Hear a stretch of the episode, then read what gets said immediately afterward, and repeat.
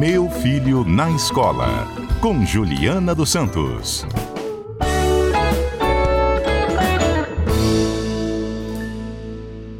Juliana Santos é especialista em educação, nossa parceira aqui do CBN Cotidiano, sempre bem-vinda. Ela só não acha graça das minhas piadas, das minhas charadas. Um dia você vai achar, tá, Juliana?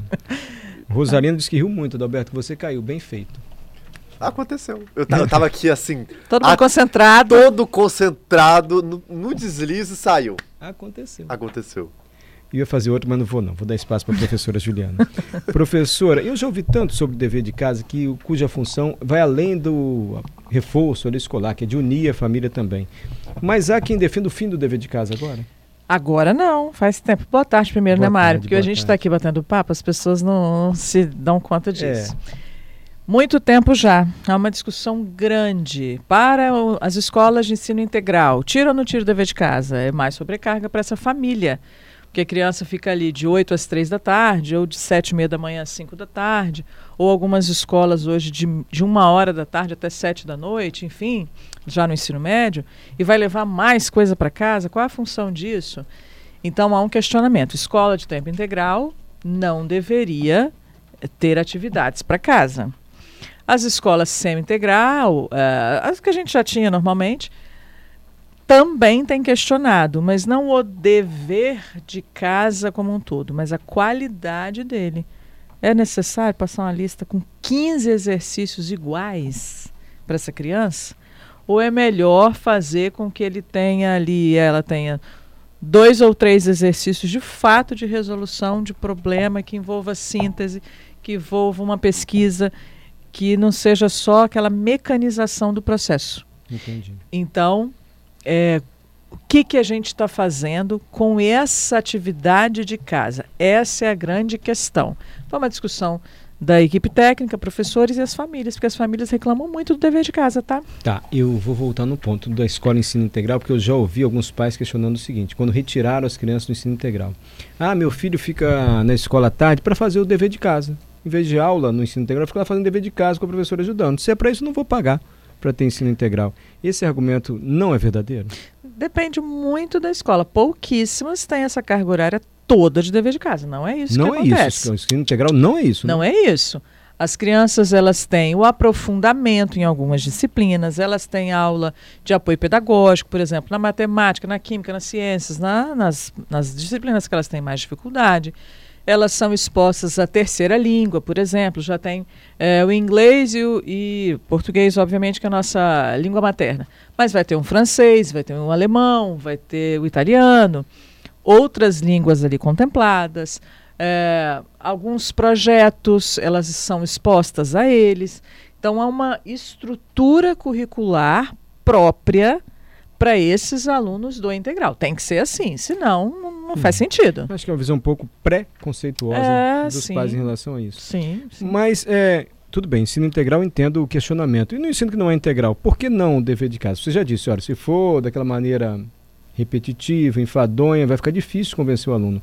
Mas ele também não tem aquela função, principalmente para as crianças menores, de aproximar os pais ali e vivenciarem o dia a dia da escola? Tem. E aí é um compromisso da família porque às vezes isso se transforma numa dor, um sofrimento, porque essa família chega do trabalho sete, oito horas da noite, a atividade é para o outro dia, não está pronta, a criança chora com sono, vontade de dormir, aquela vira um sofrimento completo na família. Melhor nem ter.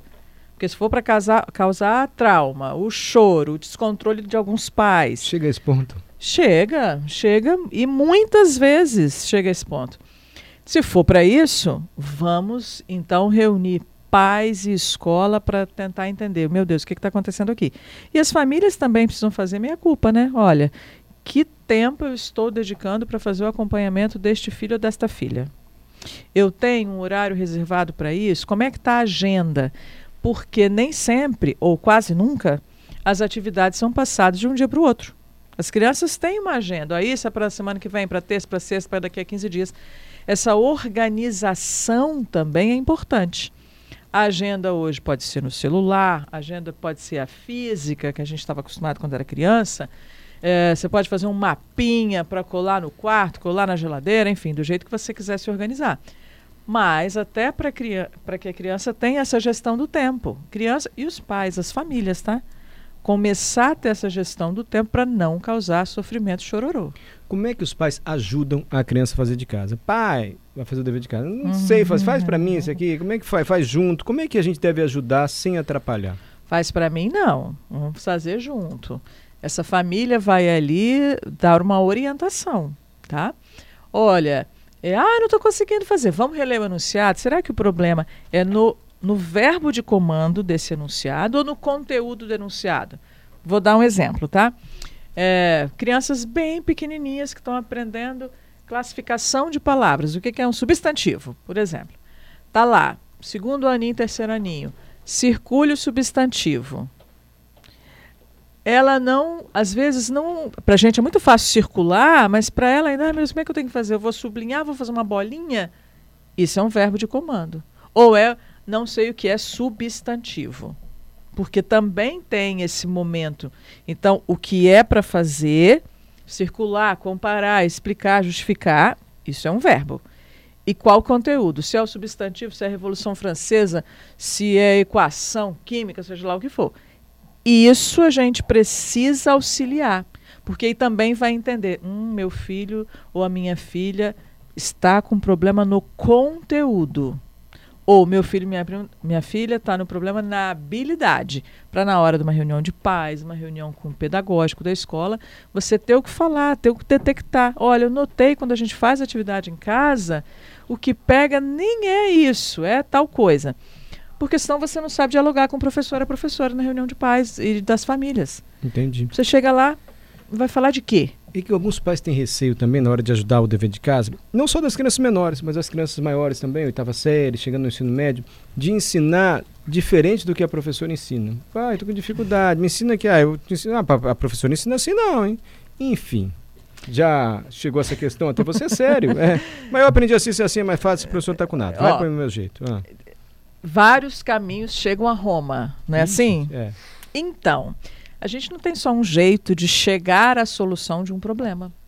E as crianças e os adolescentes precisam entender isso. A professora ensina sim, mas ela tem o seu próprio método. O pai, a mãe, o tio, quem está ajudando ali também tem um método. E é importante que ela veja isso quais são os métodos para a resolução daquele problema. Senão ela vira uma mera repetidora. Eu só faço assim porque a professora me ensinou. Cadê a capacidade crítica dela? De olhar como ela aprende, como é que ela resolve, como outras pessoas resolvem, chegando ao mesmo resultado. Então, esse processo é valioso para o estudante.